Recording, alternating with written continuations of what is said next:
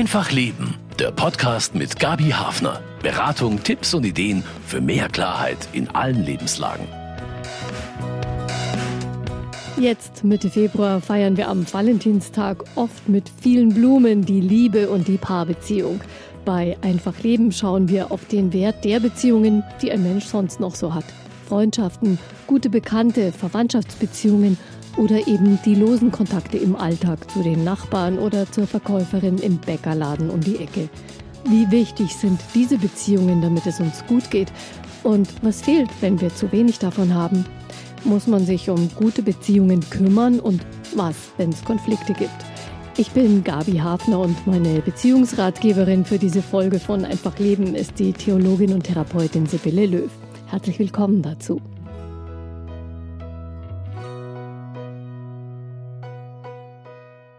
Über den Wert von Freundschaften und Beziehungen spreche ich bei Einfach Leben mit Sibylle Löw. Sie ist Theologin und Therapeutin und katholische Leiterin der ökumenischen Krisenberatungsstelle Münchner Insel. Hallo Frau Löw, schön, dass Sie bei uns sind.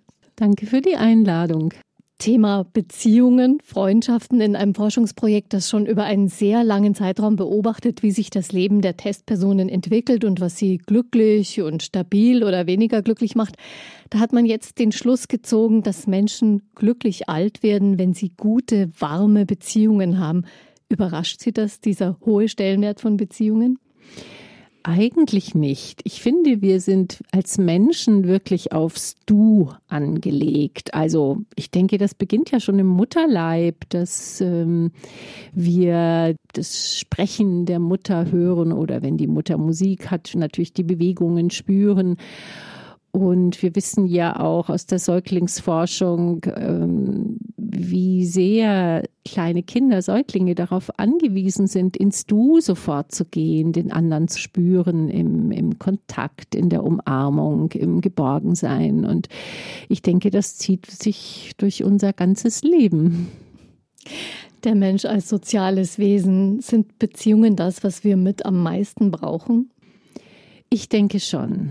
Beziehungen geben uns ja eine Resonanz, eine Spiegelung. Es ist die Möglichkeit, Freudiges, aber auch Schweres miteinander zu teilen, aneinander Anteil zu nehmen, ja, in Kommunikation auch was zu diskutieren, was äh, zu besprechen, ähm, wichtige Dinge in der Wissenschaft und wie auch immer in der Politik wirklich etwas miteinander auszuhandeln und, und gute Wege füreinander zu finden, fürs Miteinander. Und ich denke, dazu braucht es das Du. Also wenn das alle nur allein im stillen Kämmerchen machen würden, hätten sie immer nur ihre eigene, vielleicht dann doch etwas engere Sichtweise. Was Beziehungen uns genau geben, was da alles drinsteckt, darüber sprechen wir im Laufe der Sendung. Und man schätzt ja oft etwas mehr, wenn es gerade fehlt. Das war mit Kontakten und Beziehungen in der Pandemiezeit ja so. Darum geht es nach der Musik nochmal ein kleiner Rückblick auf diese Zeit. Was gute Beziehungen uns geben, das ist unser Thema im Gespräch mit Sibylle Löw, Therapeutin bei der Krisenberatungsstelle Münchner Insel. Immer deutlicher wird, dass die Kontaktbeschränkungen in der ersten Zeit der Pandemie großen Schaden angerichtet haben und auch, dass viele eben sich zurückgezogen haben. Was genau ist es, was uns dann fehlt? Woran mangelt es uns, wenn die vielen Kontakte und Beziehungen im Alltag unterbunden sind? Ich denke, dass diese Möglichkeit zu spontanen Kontakten und sei es der Plausch mit der Nachbarin im Treppenhaus oder im Laden, aber natürlich auch die vielen geplanten Begegnungen, Familienfeiern, ja, dieses Miteinander, etwas würdigen, das ist dann ja alles so reduziert worden. Das war so schwierig. Und ich denke, allein jemanden die Hand zu schütteln, sich zu umarmen, wenn man sich begegnet, ich glaube, wir merken es erst jetzt wieder, was es bedeutet hat, das nicht mehr tun zu können.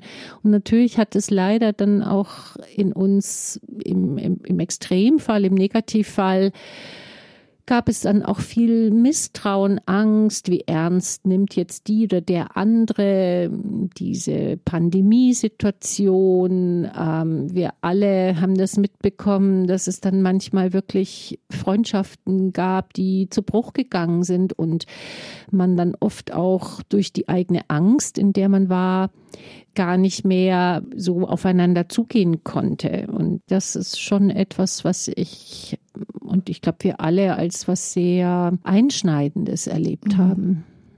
Manche Menschen haben sich ja extrem zurückgezogen, haben immer noch Schwierigkeiten, sozusagen wieder zurückzukommen in diesen offenen Raum. Wenn Beziehungen so wichtig sind, ist es dann auch gefährlich oder ungesund, darauf freiwillig zu verzichten und sich so zurückzuziehen? Ich denke schon, dass es eine individuelle Abwägung für jeden Einzelnen auch braucht. Und natürlich macht es einen Unterschied, ob ich wirklich ganz alleine lebe oder ob ich mich jetzt als Familie dann abgegrenzt habe und vielleicht in der Familie jetzt dann mehr gemacht habe als früher. Aber es ist natürlich ein Unterschied, wenn ich ganz alleine lebe und das dann auch nicht hatte und dann vielleicht mich auch sehr zurückgezogen habe. Ich denke, dass es für viele Menschen tatsächlich auch eine ganz konkrete Abwägung war, welchen Risikofaktoren bin ich ausgesetzt, wenn ich mich jetzt mit anderen treffe. Vielleicht habe ich schon Vorerkrankungen und verzichte dann schweren Herzens darauf, mit anderen im Kontakt zu sein. Glauben Sie, gibt es so ein Mindestmaß an Beziehungen, das wir brauchen, um uns nicht so als völlig allein und losgelöst von allem zu empfinden? Das denke ich wirklich. Ich glaube, also die meisten von uns haben ja eine Erfahrung von Kernfamilie gemacht. Ja, ob das jetzt wirklich nur Vater, Mutter, ein Kind waren oder eben man auch Geschwister hatte. Und ich denke schon, dass wir auch im späteren Leben, also ich sag mal, dass wir wenigstens ein bis zwei Freunde haben sollten oder dass wir Arbeitskollegen haben sollten, mit denen wir im Kontakt sein können. Denn wir dürfen ja nicht vergessen, also Freundschaften, Beziehungen, wie das Wort sagt. Also da ist eine Verbindung, eine Beziehung, ja, ein Vertrauen, aber auch dieses reflektiert zu werden über die, die, also und sich selber zu reflektieren. Ich höre die Meinung des anderen und äh, denke mir dann, hm, aha, so sieht der oder die das und wie stehe ich denn da selber dazu? Hm, das sehe ich ja ganz anders. Also das sind ja wertvolle, anregende Prozesse, die dann bei uns normalerweise ja permanent ablaufen. Ja, das ist ja selbst, wenn ich in der U-Bahn bin und ich beobachte irgendjemand, der sich ganz anders verhält als ich, dann setze ich das natürlich zu mir in Beziehungen, dann bewerte ich das vielleicht auch und denke mir, aha, was macht der denn oder die denn und warum das ist auch so wichtig oder auch mal eine gute Kritik oder eine gute Anregung, diese Inspiration, die wir von anderen kriegen. Und ich denke, wenn wir das alles ausschließen, dann werden wir schon sehr ja, also ich sag's jetzt mal so, kann man schon ein bisschen verschroben werden. Natürlich kann man sagen, ja, im Internet finde ich ja alles, aber es ist ein Unterschied. Das Internet antwortet mir nicht wirklich, ja. Eben der andere Mensch, der dann auch mal sagt, was, so siehst du das, aber hast du schon mal bedacht, dass so und so? In direktem Bezug eben ja. auf das, was ich selber ja. geäußert, Beziehung bekommt man auch eben einen Blick so über den eigenen Tellerrand hinaus, der einen von sich selbst auch mal ablenkt. Also gerade wenn es einem nicht so gut geht, hilft es ja oft. So ist ja so eine Erfahrung, mit anderen zu sprechen, andere Eindrücke zu bekommen. Ich denke, dass wir ja tatsächlich schon dieses Lernen am Modell, also wir haben unsere Eltern erlebt, ja, wie waren unsere Eltern in Beziehung? Und natürlich kann es auch sein, dass die Eltern nicht gut in Beziehung waren. Und das habe ich dann natürlich leider auch mitbekommen, aber ich habe es dann vielleicht verglichen mit den Eltern meiner Freundin oder hm, keine Ahnung, ja, also ich habe sozusagen dann natürlich auch gemerkt, aha, man kann so sein, man kann das sowas auch anders lösen, dieses mit Miteinander, dieses in Beziehung sein. Und ich denke schon, dass es was Tolles ist, also dieses voneinander lernen, flexibel zu bleiben im eigenen Kopf, im, im Kontakt mit dem anderen, weil der vielleicht anders denkt oder auch im Herzen flexibel zu bleiben, empathisch, solidarisch, plötzlich zu merken, auch das berührt mich, was der oder die andere erlebt hat. Ja, und, und dann zu merken, das macht auch was mit mir, natürlich je nachdem, wie, wie nahestehend uns jemand ist, dass wir dann vielleicht auch betroffen sind, wenn wir von einer schweren Erkrankung mhm. von jemandem hören, der uns nahe steht oder von einem plötzlichen Todesfall oder sowas. Also das hält auch unsere, unsere Seele, unsere Fähigkeiten, uns auf andere zu beziehen. Empathie haben Sie gesagt, Anteilnahme sozusagen im Fluss, wenn wir solche Eindrücke, solche Erfahrungen bekommen und nicht einfach völlig auf uns selbst bezogen sind. Mhm. Macht es uns auch stabiler, wenn wir uns gut eingebettet fühlen können in Beziehungen? Und verletzlicher, wenn wir das nicht haben? Auf jeden Fall. Also diese Möglichkeit, sich auch mit jemandem zu beraten, mal zu sagen, wie siehst du das denn? Ja, ähm, oder ich bin da gerade in so einem Dilemma mit meinen Kollegen oder in einer Freundschaft irgendwie.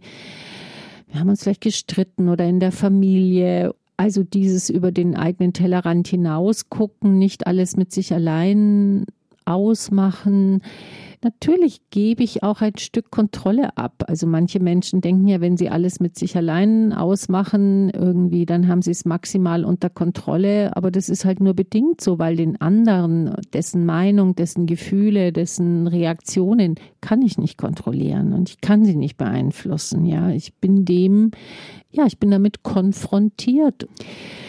Aber wie gesagt, im besten Sinne ist es einfach ein unheimliches Geschenk, den oder die andere erleben zu können. Das ist auch sehr bereichert.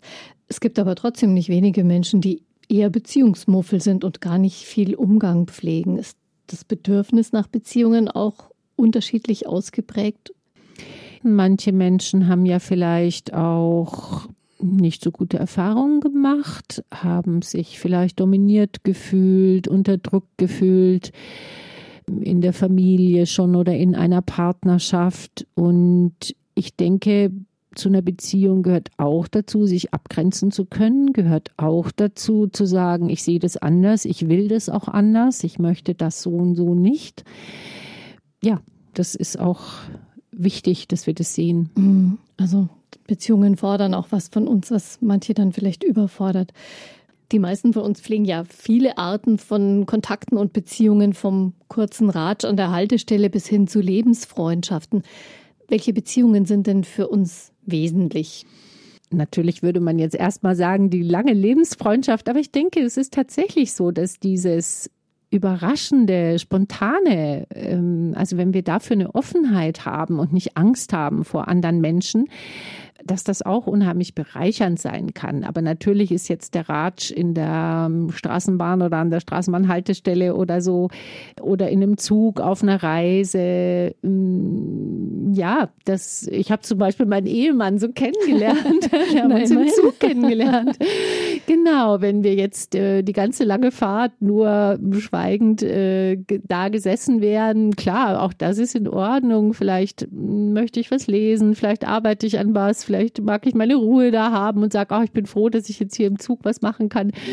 Aber wir sind dann doch irgendwie, haben auch lange gelesen, aber irgendwann sind wir doch ins Gespräch gekommen. Genau, und dann war das natürlich was sehr Überraschendes. Also, und Bereicherndes. Ich denke, das ist beides wichtig für den Alltag. Ja, dieses auch, dieses kleine, kurze, das berichten ja auch viele Menschen, die, die alt und, und einsam sind, die vielleicht verwitwet sind, dass sie so sagen, ach, das bedeutet mir so viel, wenn ich in den Supermarkt gehe und die Kassiererin mich eben kennt und, und ein paar Sätze und mal fragt ähm, oder in der Apotheke die Apothekerin oder der Apotheker. Äh, wir können uns das, glaube ich, manchmal gar nicht vorstellen, äh, dass das für manche Menschen dann der einzige Kontakt in der ganzen Woche ist, dass vielleicht die Apothekerin gesagt hat, ach, wie geht's Ihnen denn? dass das nicht so eine Selbstverständlichkeit ist da in einem regen Austausch zu sein, ja. Was gibt einem das? Ist es sowas wie die Sicherheit, da, da ist jemand, der mich kennt, der mich sieht, ich spiele irgendwie eine Rolle? Ja, ich würde es vielleicht sogar noch viel elementarer sa sagen. Ich meine, es spiegelt mir natürlich auch meine Einsamkeit dann in so einem Moment ja, dass vielleicht meine Kinder, keine Ahnung, nur einmal im Monat anrufen und ich vielleicht nicht mehr viele Freundinnen habe oder die auch schon gestorben sind oder ich jetzt auch den Kontakt nicht so gepflegt habe und da dann vielleicht im Alter auch niemand mehr so richtig aktiv dazukommt. Ja, es braucht ja auch immer was, da, damit Beziehung entsteht und Kontakte. Also ich glaube, manchmal ist es dann wirklich so ein spontaner Kontakt ähm, auf der Straße oder in einem Laden oder so, der mir, ja, dieses gesehen werden. Ich bin gesehen, ja. Sagen ja auch manche wohnungslose Menschen, die betteln, die so sagen, ja, das eine ist, ob mir jemand Geld gibt. Aber das andere ist eben, ob jemand äh, mich anschaut, ob jemand mich sieht mhm. und vielleicht noch ein, irgendwie sagt, ich wünsche Ihnen guten Tag oder ähm, ja. Also das ist so der Wert von spontanen Begegnungen und regelmäßigen kleinen Kontakten, die oberflächlich aussehen, aber es vielleicht doch gar nicht sind. Wie steht es denn mit Freundschaften? Werden die kostbarer, je länger sie dauern? Ich denke, sie bedeuten ja, dass wir eine Geschichte miteinander teilen. Ja, wenn man sich schon lange kennt, gibt ja wirklich so die berühmten Sandkastenfreundschaften oder Schulfreundschaften und Vielleicht gab es dann auch mal sogar längere Unterbrechungen. Man hat sich wieder ein bisschen aus dem Auge verloren. Aber man, man teilt gemeinsame Erfahrungen, ja. Man, man weiß, ah, weißt du noch, wie wir mit dem Lehrer und wie das und das war oder dann eben auch in der späteren Geschichte. Und ich denke, Freundschaften sind ja auch etwas, also die wähle ich mir ja im, im, Gegensatz zu Familie, in die bin ich hineingeboren. Die Freundschaften wähle ich mir und lange Freundschaften, natürlich können sie auch irgendwann scheitern, aber ähm, im Prinzip ist es erstmal was, was, was mir auch ein Gefühl von Nähe, von Verbindung, Verbundenheit schenkt, weil ja, dieses, diesen Erfahrungsschatz, den wir miteinander haben, auf den wir auch zurückgreifen können. Da kann dann auch eine Freundin oder ein Freund mal sagen, Mensch, du, ja, jetzt ist das und das, aber erinnerst du dich, du hast doch damals das auch so und so gemacht und, und da habe ich dich so bewundert dafür und das ist dir so gut geglückt und wo man dann vielleicht auch denkt, ja, stimmt, da habe ich schon gar nicht mehr dran gedacht. Also es kann einem selber auch so ein bisschen auf die Sprünge helfen. Wir haben uns darüber unterhalten schon, warum das so ist, was die Beziehungen uns bringen. Sind Beziehungen denn Selbstläufer, also wenn man erstmal einen guten Draht zueinander gefunden hat? Ja, ich glaube, man muss sie immer pflegen. also, das ist ja auch wie in einer Partnerschaft oder in einer Ehe. Man kann ja dann nicht sagen, so, jetzt mit dem Tag der Eheschließung, jetzt ist alles klar, jetzt muss ich nichts mehr tun. Es muss gepflegt werden. Es, wir müssen im Kontakt bleiben, wir müssen ständig kommunizieren, wir müssen uns abgleichen, wir werden auch streiten, wir werden auch enttäuscht sein voneinander. Natürlich ist dieser gute Draht, den Sie ansprechen, das bedeutet ja, wir haben irgendein Thema, wir haben einen, eine, einen Aspekt, der eine Basis bietet, ja. Also wir können gut miteinander, weil uns das und das verbindet, ja. Wir sind schon immer beide gern gewandert und sind schon immer gern in der Natur und können uns erfreuen gegenseitig, indem wir uns auf irgendwelche Naturschönheiten aufmerksam machen, ja. Und jemand anderer sagt, oh, du musst mir nicht ständig sagen, was ich jetzt sehen soll oder was du jetzt schön findest, ja, sage ich jetzt mal. Aber mit dem Menschen kann ich dann vielleicht was anderes teilen. Also, aber es braucht Pflege und ich denke, was schon auch wichtig ist, ist wirklich diese Beidseitigkeit, dass da beide Menschen etwas hineingeben. Also was ich schwierig finde, wenn das so ein Mülleimer-Prinzip ist, also so der oder die eine ist immer diejenige, die so alles ablädt beim anderen, aber nicht einmal fragt, so, jetzt habe ich lang geredet, wie geht's dir denn? Mhm. Erzähl mal ja, und nicht, ja, und ich und ich und ich und äh, wie schrecklich und wie furchtbar und die andere hört zu und ist empathisch. Das darf natürlich auch mal sein, ja. Genau, wenn es jemand gerade richtig schlecht ja, geht. Mhm. Ja. Aber wenn das dann zum, zum Dauerprinzip wird, also dann glaube ich, das übersteht eine Beziehung nicht auf ewig. Es wird dann sehr einseitig. Was machen Menschen denn anders, die gut drin sind, Beziehungen zu pflegen, als solche, die es vielleicht eher laufen lassen und abgebrochenen Kontakten nicht groß hinterher trauern? Ich denke, dass die gut drin sind, die eine Beziehung auch als was erleben, sich selber eben zu reflektieren und auch vielleicht mal zu verändern oder auch etwas zu überdenken. Ja, natürlich kann ich sagen, wenn der andere nicht so ähm, eingestellt ist, wie ich das haben will, ach ja, dann kann der mich mal, dann will ich mit ihm auch nichts zu tun haben. Ja, ist ein, ist ein möglicher Weg. So sich gar nicht die Mühe zu machen, zu sagen, Mhm. Vielleicht kann ich auch sagen, ja, du hast dich verändert oder früher hattest du doch eine andere Meinung und ich bin jetzt überrascht. Wo kommt es denn her? Sicherlich gibt es auch Grenzen, wenn ich jetzt, ähm, ich denke, das, was uns in den letzten Jahren ja auch beschäftigt hat, so ein Thema, wenn jetzt meine Freundin, mein Freund in, in so vielleicht Verschwörungstheorien kommt, ja, dann ist es sicherlich auch gut, wenn ich erstmal das Gespräch weiterhin suche, wenn ich mich bemühe, wenn ich irgendwie gucke, wie können wir in Verbindung bleiben. Aber es kann dann natürlich auch mal Grenzen geben. Aber da sind wir wieder beim Prinzip der Beidseitigkeit. Also da gehört ja auch wieder das dazu, dass auch meine Freundin dann vielleicht sagt, hm, naja, es gibt mir zu denken, dass du jetzt meine Meinung gar nicht teilen kannst. Ja, ich glaube, es braucht Beidseitigkeit. Mhm. Ja, Beziehungen sind keine Selbstläufer. Was bedeutet es, sich aktiv um Beziehungen zu kümmern oder eben diese Pflege? Es bedeutet Anteilnahme auf Augenhöhe, gegenseitig, Respekt. Ich glaube, das sind die, die Schlüsselwörter. Ja, der andere ist mir nicht egal. Das kann ja auch bedeuten, mal eine Sorge zum Ausdruck zu bringen. Du, ich beobachte irgendwie, hm, du trinkst viel. Ich mache mir Gedanken. Ich habe das das letzte Mal, als wir zusammen waren, ist mir das schon aufgefallen. Hast du das im Blick? Was ist los? Wie geht's dir? Geht's dir nicht gut? Auch das kann ein großes Geschenk sein, dass Menschen sich dann gegenseitig mal unterstützen. Manchmal ist es ja auch so, der, der oder die eine hilft immer und der andere ist nur Empfänger, vermeintlich, ja. Und da dann eben wirklich auch drauf zu achten und zu sagen, Mensch, es war so toll, ich hatte jetzt so eine schwere Krise über Monate und du hast mir so geholfen, aber jetzt mag ich dich irgendwie, ich mag dich mal einladen, kommst du mal zu mir und ich backe einen Kuchen für uns. Ich weiß, du isst so gern Kuchen und ich mag einfach mal Danke sagen und, und so, ja. Oder jetzt hast du was, kann ich dir eine Suppe vorbeibringen oder womit kann ich dir helfen? Also, dass man so gegenseitig wirklich aufeinander schaut und was da gerade auch los ist im, im Leben der anderen. Freunde und gute Kontakte sind kostbar, aber es gibt einfach so Phasen im Leben, wo man merkt, oh, jetzt habe ich wahnsinnig viel gearbeitet oder war viel gereist und mh, hm, meine Kontakte sind irgendwie, da ist einiges eingeschlafen. Wenn ich da gerade ein bisschen schlecht aufgestellt bin, was Beziehungen betrifft, was kann ich tun? Ja, ich glaube, sie tatsächlich ehrlich wieder aufzugreifen, vielleicht die Freunde anzuschreiben, anzurufen und zu sagen, sorry, ich habe mich lange nicht gemeldet, es war das und das bei mir los.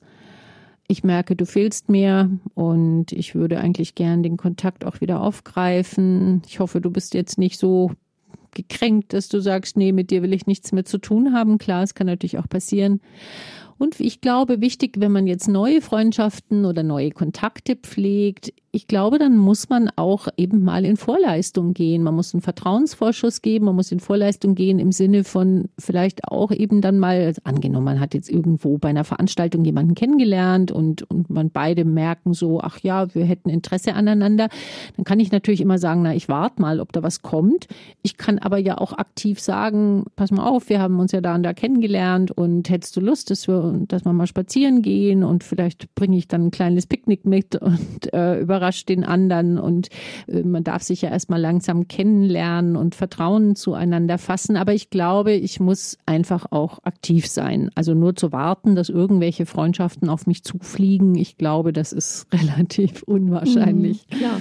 Also dann vielleicht auch ein bisschen das kleine Risiko eingehen, dass es vielleicht nicht, äh, dann doch nicht klappt oder nicht mhm. so tragfähig ist, aber ausprobieren. Wovon hängt es eigentlich ab, ob jemand leicht Beziehungen knüpfen kann?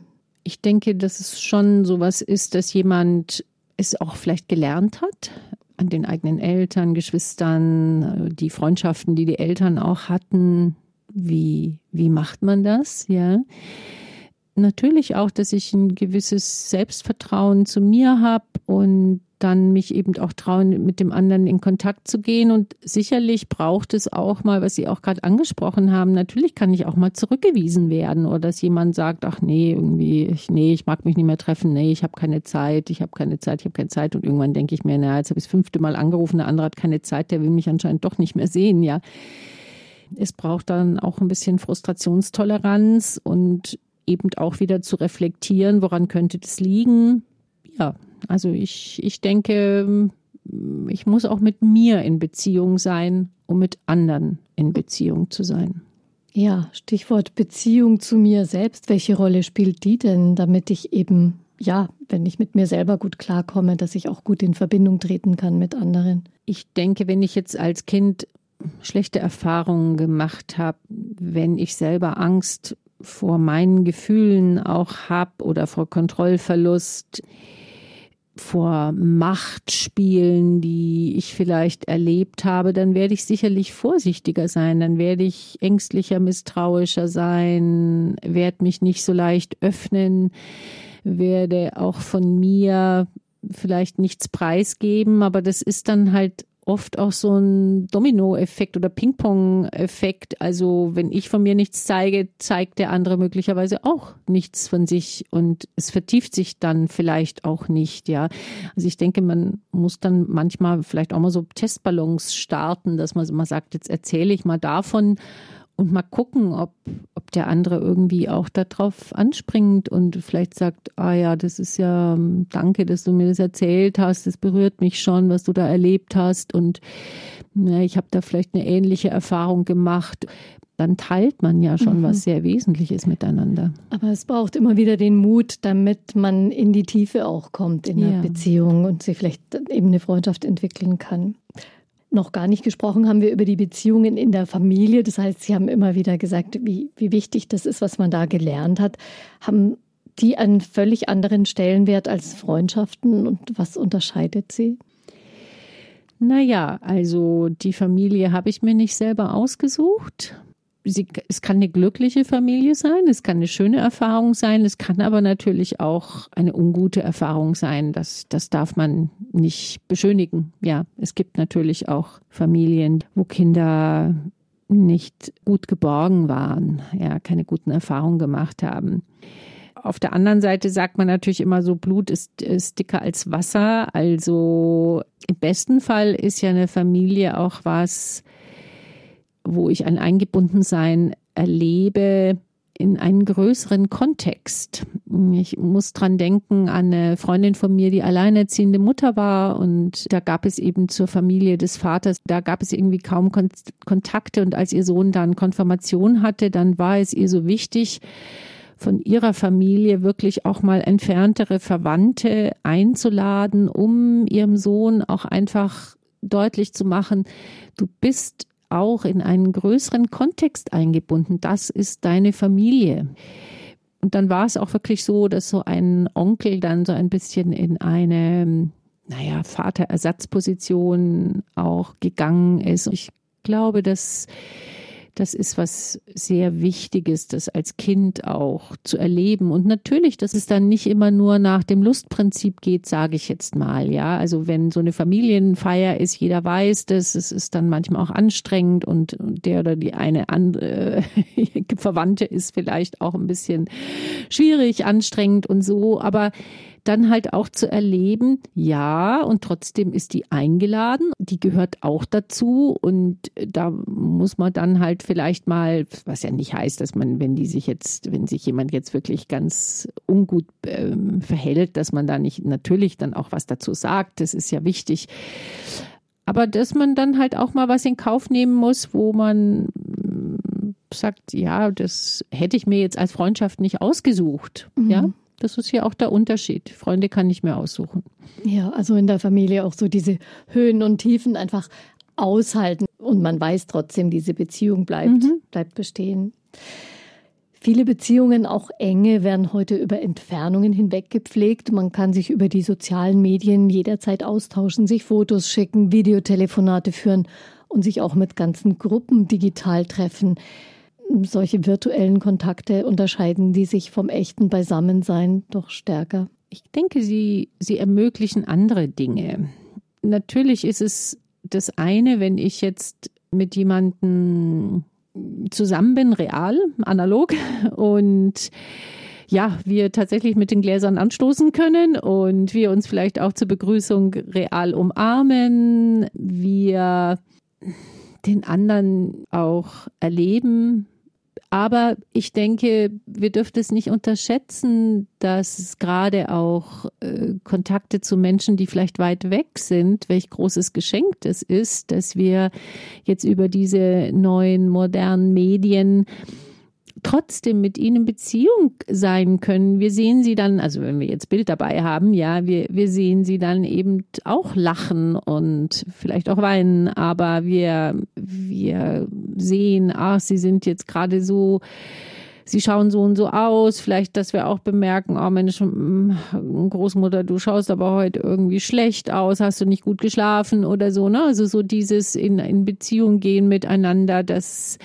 es ist ein Unterschied zum Realen, aber ich finde, es ist auch eine große Möglichkeit. Ich denke da auch an meine eigenen Eltern, die auch wirklich schon alt sind, also schon über 90 und wie die jetzt Anteil nehmen können. Also die haben es geschafft, noch mit einem Tablet zurechtzukommen und ähm, die kriegen dann eben die, die Fotos von Enkelkindern, die gerade auf einer Reise sind und können damit Anteil nehmen. Und selbst im alltäglichen Leben zu sagen, ah, guck mal, bei uns war heute gerade so eine tolle Himmelsstimmung beim Sonnenaufgang und ich schicke mal schnell ein Foto davon. Ich bin jetzt gerade auf dem Weg in die Arbeit oder was auch immer, ja.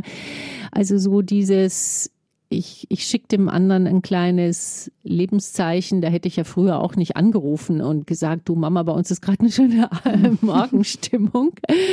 Aber wenn ich dann äh, vielleicht so ein kleines Foto mache und das mal schnell wegschicke, das geht ja unheimlich schnell, dann also es ermöglicht so eine spontane Qualität auch ja. in diesen Beziehungen.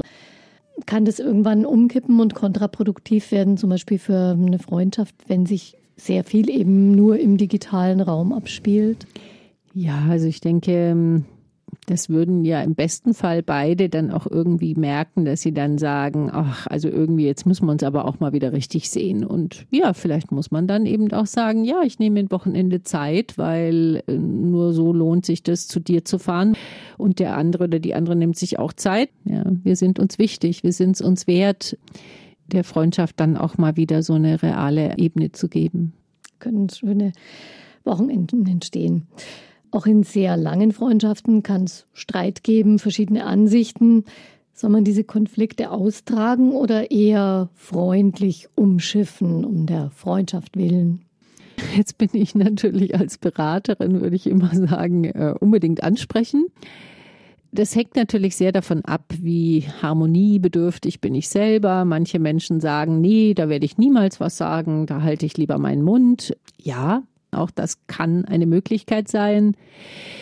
Ich denke aber, dass es ja auch ein Zeichen von Wertschätzung ist, wenn ich den anderen darauf anspreche, zum Beispiel, indem ich sage, Mensch, mir ist noch mal was nachgegangen, irgendwie in unserem letzten Telefonat oder als wir uns gesehen haben, da hast du irgendwie das und das gesagt und ich habe dann gemerkt, irgendwie hat mich das doch irritiert. Ich finde das Wort irritiert aber ganz gut, weil das noch nicht heißt, hat mich geärgert, hat mich verletzt. Das ist noch so ein bisschen Natürlich darf ich auch das sagen, ja, wenn ich das möchte und wenn ich mir das zutraue, dann finde ich das gut, wenn man das sagt. Aber ich kann auch erstmal sagen, du, das hat mich irritiert oder habe ich dich da richtig verstanden oder und dann kann ich ja vielleicht auch sagen, weißt du, irgendwie, das hat mich dann doch so verletzt, was du zu mir gesagt hast. Und ja, ich denke, da kann ja dann im besten Fall ganz viel Nähe und Kontakt entstehen, wenn der andere zum Beispiel sagt, boah, echt, und das habe ich gar nicht bemerkt oder ich habe da eigentlich was anderes damit gemeint oder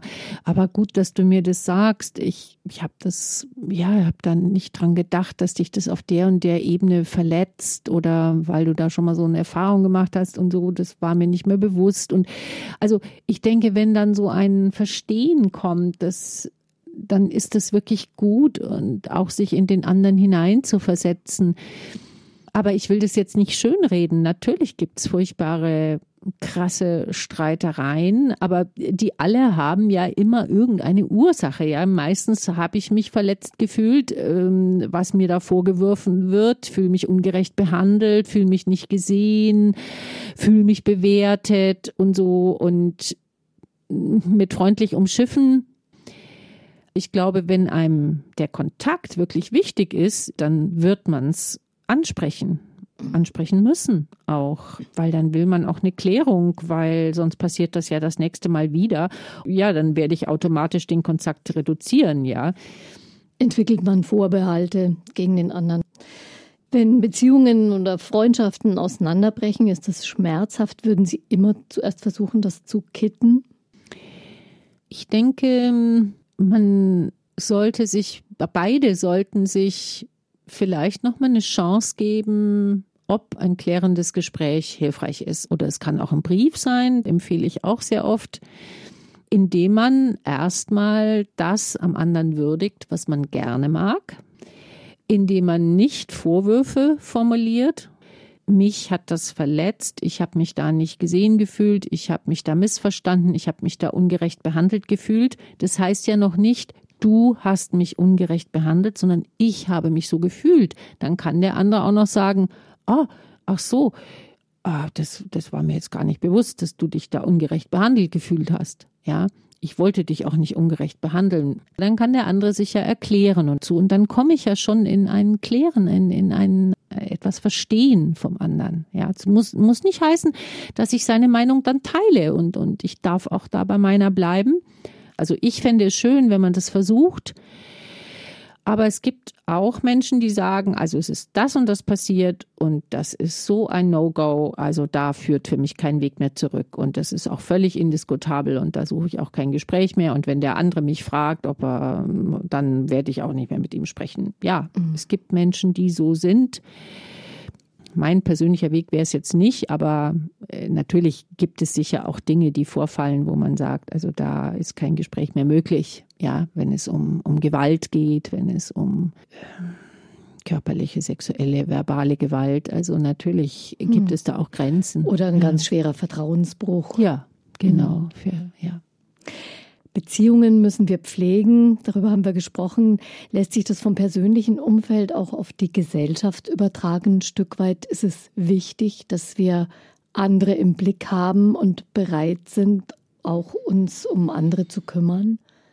Unbedingt würde ich sagen, wir sind, sind eine Solidargemeinschaft, ja. Also viele unserer Mechanismen, ob es jetzt die Krankenversicherung, die lebt ja davon, dass ganz viele Menschen Krankenversicherungsbeitrag zahlen und einige werden krank und die brauchen dann vielleicht auch viel Geld aus dieser Versicherung und andere sind halt glücklicherweise nicht krank, ja, aber die zahlen ja trotzdem Krankenversicherung. Und ich denke, dieses Solidarprinzip das ist was sehr Wichtiges, ob es jetzt Steuern zahlen ist, aber auch ganz konkret mit anderen für etwas zu kämpfen, sich einzusetzen, ob es die Mietergemeinschaft ist, die irgendwie sagt, was irgendwie unser Haus soll verkauft werden und wir fürchten alle, dass wir unsere Wohnung verlieren und wir tun uns zusammen und wir wehren uns ohne so etwas könnten wir nicht in einem Staat miteinander existieren. Wir brauchen ja auch Regeln miteinander. Ja, wenn jeder nur hedonistisch guckt, was Hauptsache mir geht's gut und was interessieren mich die anderen, so funktioniert's nicht.